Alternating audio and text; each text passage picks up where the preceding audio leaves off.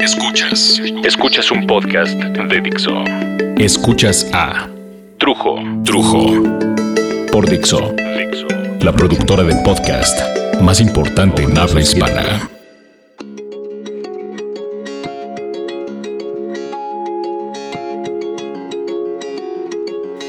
Bueno, ¿en qué nos quedamos la semana pasada? En que llevaba un chorro de años allá en el gabacho. Vamos acá. Y de pronto, pues mi papá se puso muy malo y decidí ir a México a estar con él hasta que su cuerpo aguantara. Y es que cuando cosas como esas le pasan a la gente, pues la verdad no sabes cuánto puede durar, no sabes si va a durar meses o años. Y luego, bueno, pues tomando como ejemplo lo que le pasa a ciertas personas, pasan años de dolor y de angustia. Las personas que eran fuertes y estaban rozagantes, pues en huesitos, acaban todas flaquitas, todas chupadas las personas. Y los familiares que los están cuidando y acompañando hasta el final, pues también. Se chupan, se acaban de plano con la angustia, con, con estar cuidándolos diario por meses y, y, el enfermo pues lo tienen que bañar y lo tienen que alimentar, cuidar de día, de noche y hay desmayos y hay dolores y los vómitos, asfixias, no, no, no, no, no, no, no, hay mucho, mucho, mucho dolor. Y cuando finalmente llega el momento de la partida, pues resulta un alivio para los enfermos, pero también es un alivio para los que estaban ahí día y noche, a un lado del enfermo o de la enferma. Afortunadamente, y gracias a Dios, mi padre no sintió dolor sino hasta el mero, mero final pero pasaron casi tres años sin ese dolor que hace que, pues, que estas enfermedades sean tan temidas, ¿no? No solo el hecho de la inevitable muerte, sino el tsunami que deja el cuerpo como si, como si una ola gigantesca hubiera devastado todo el rastro de salud y de alegría de la persona. Yo recuerdo que llevaba a mi papá, mientras pude, a citas de los laboratorios y las citas de la doctora, las de la doctora las compartía yo la mayoría con mi hermana Claudia. Pero traté de llevar muy tempranito a mi papá a sus citas de laboratorio. Era muy temprano, 5 de la mañana, porque íbamos al, al ISTE y hay un colonón de gente esperando para ser atendida. La parte más gozosa de eso era que estábamos ahí muy, muy tempranito. Salíamos a más tardar de los laboratorios a las 7 de la mañana. No sé, 7 y cuarto a lo mucho, ¿no? y cruzábamos la calle, Félix Cuevas, y estaban las tortas Don Polo. A mi papá le fascinaban las tortas Don Polo. Y le gustaba mucho comerse una torta de aguacate y de queso, y luego le servían su cafezote. De verdad que todo eso lo gozaba. Lo gozábamos, pues. Yo gozaba estar con él y compartir el café o la torta, la conversación, Ah, la verdad es que yo gozaba mucho a mi jefe. Lo amaba con locura. Por esas razones que me fui a pasar esos días, muchos días, esos años, tres años, que se fueron como agua, pero al mismo tiempo pasaron lento. Las dos cosas al mismo tiempo, ¿cómo, cómo explicártelo? Hubo cosas que se iban muy rápido y otras que pasaban como, como en cámara lenta.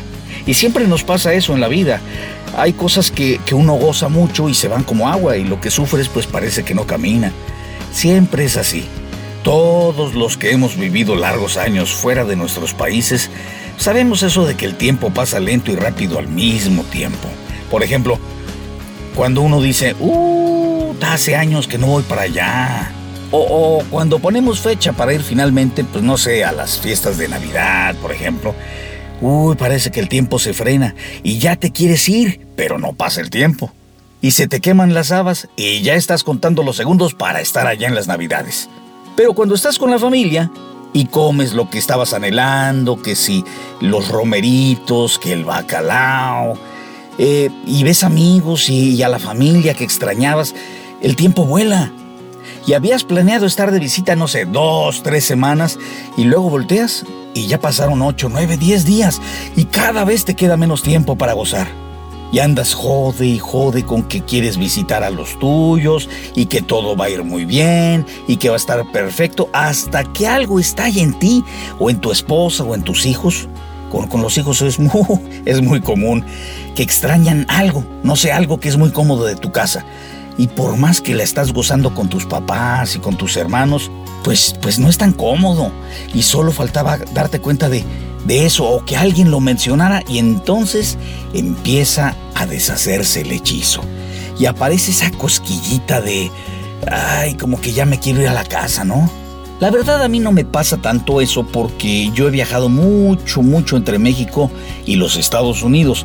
No como la mayoría de mis camaradas o de mis amigos que de repente voltean y han pasado dos, tres años, a veces muchos años más de que no van a México o que no visitan sus casas en algún otro país. No, pues es que no ha habido tiempo. O no, pues no hay dinero. O, o el clásico, no, pues es que me están haciendo los papeles. Pretextos, uh, hay un chorro. La cosa es que de repente se te empiezan a morir los parientes y te sientes de la chingada. Total, yo me fui. Y mucha gente con la que yo trabajo, pues se les hacía muy raro, ¿no? O incluso se les hacía exagerado que yo me estuviera yendo con mi papá, pues, pues por esas razones, pues. Pero, no sé, al mismo tiempo toda la gente que me escuchaba, o, o casi toda la gente, no puedo estar seguro de que todos me apoyaran, ¿no? Pero, pero la gente me apoyaba y apoyaba eh, el que yo fuera a estar con mi papá, hasta con cierta envidia, ¿no? Porque ellos pues no se atrevían.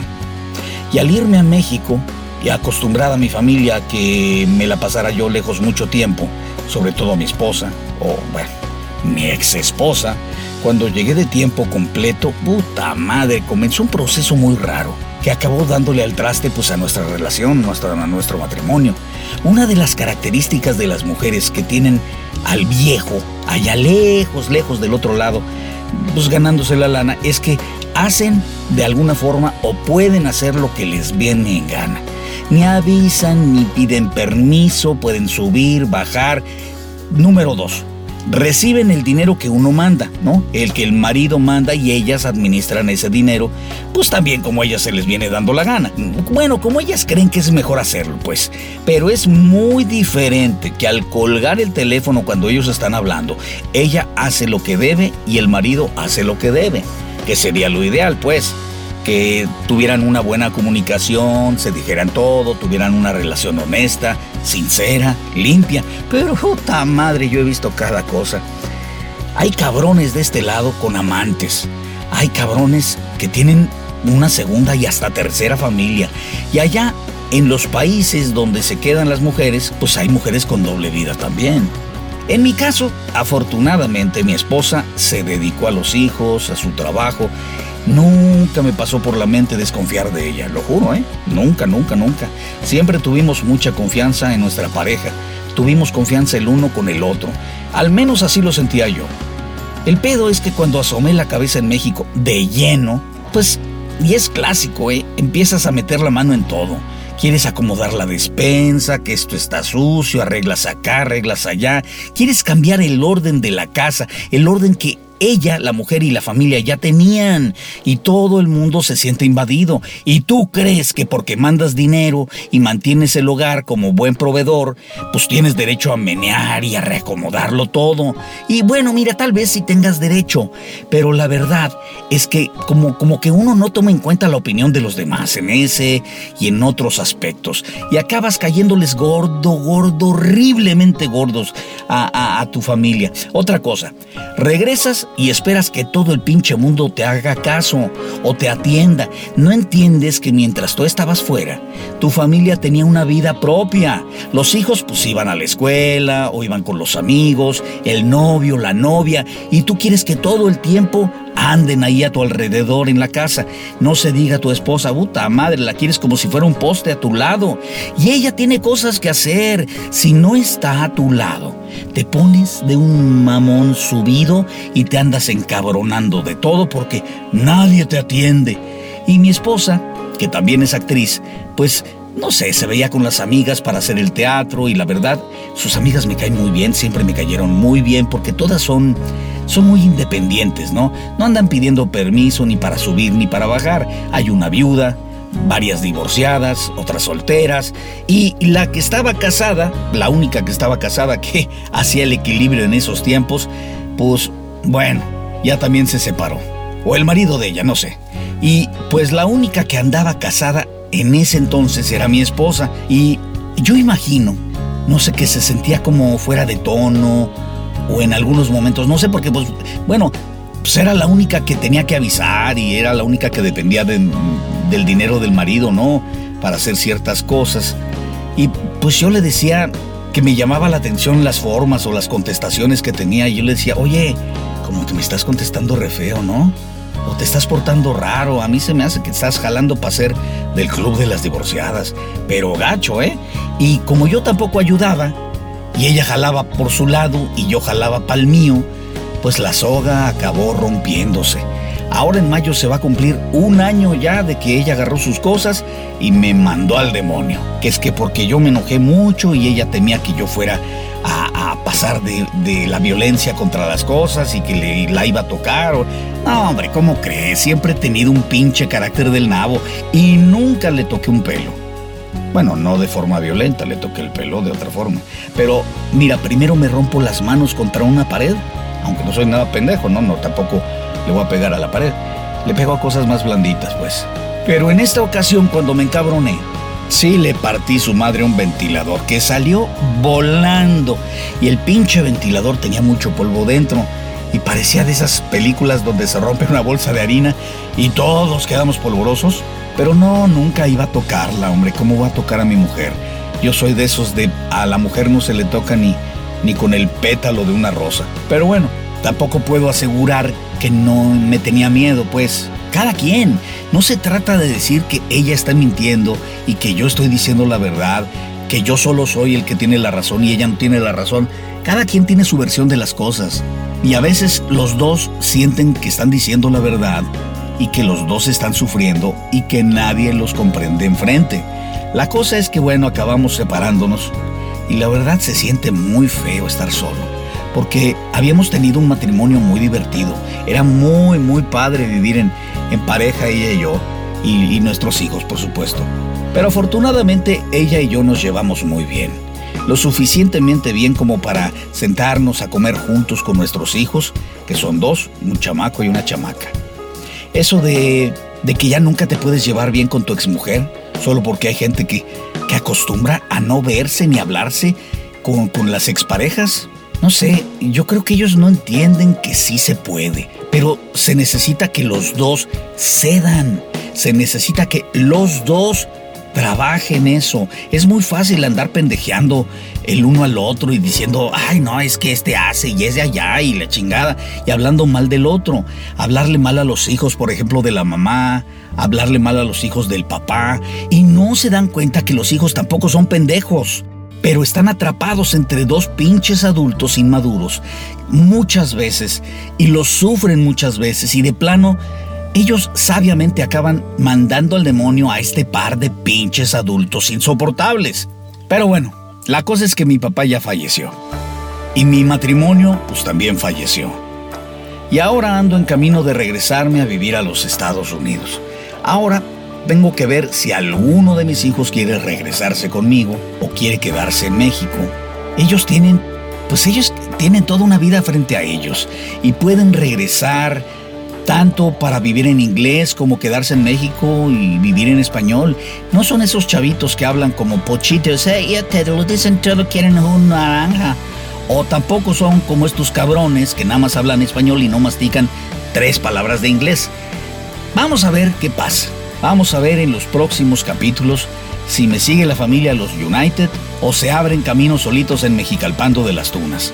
Mientras tanto, mientras vemos qué sucede en la vida del trujo, en la vida de un mojado en los Estados Unidos, échate una rola, güerito, de esas que duelen, duelen, duelen. Bueno, guys, allá en Trujo, y ahí la ven.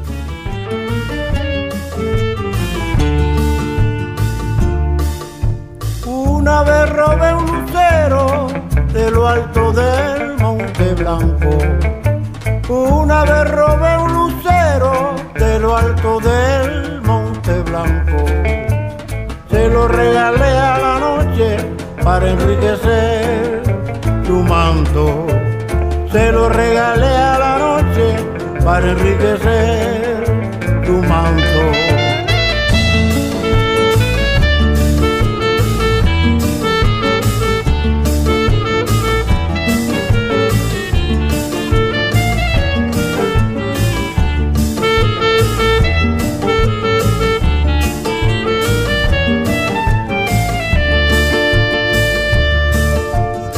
otra vez robé a los lagos la claridad de sus aguas.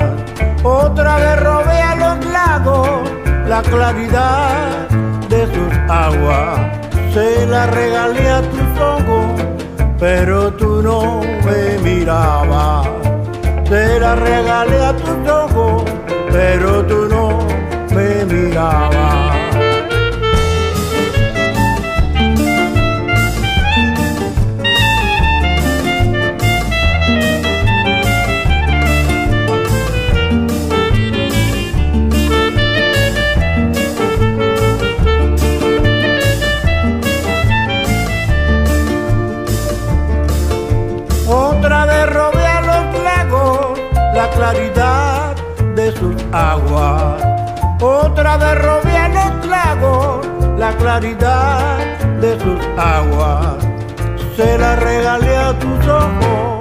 Pero tú no me mirabas. Se la regalé a tus ojos, pero tú no me mirabas. Canta guitarra hechicera, canta guitarra guajira Canta guitarra hechicera, canta guitarra guajira.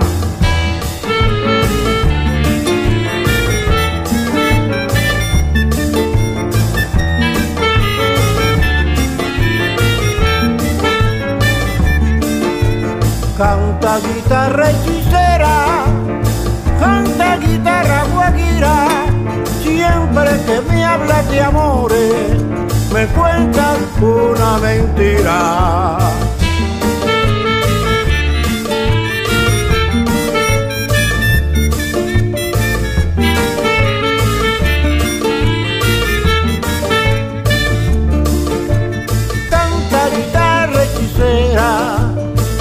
Canta guitarra guajira, siempre que me hablas de amores, me cuentas una mentira.